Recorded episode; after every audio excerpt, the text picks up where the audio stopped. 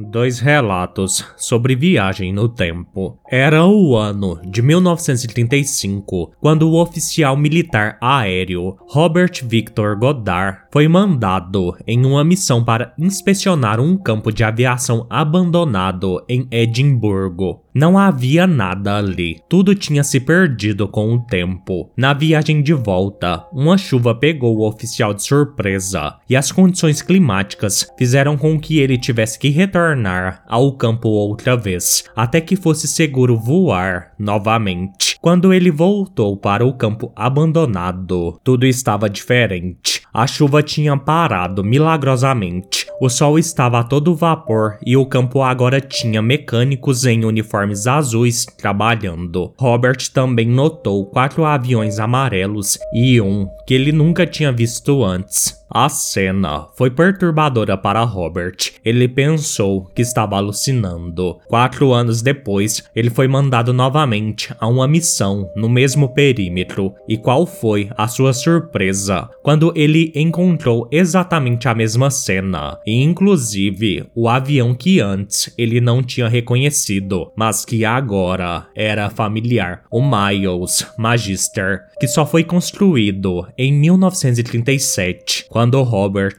ouviu pela primeira vez, o avião nem existia.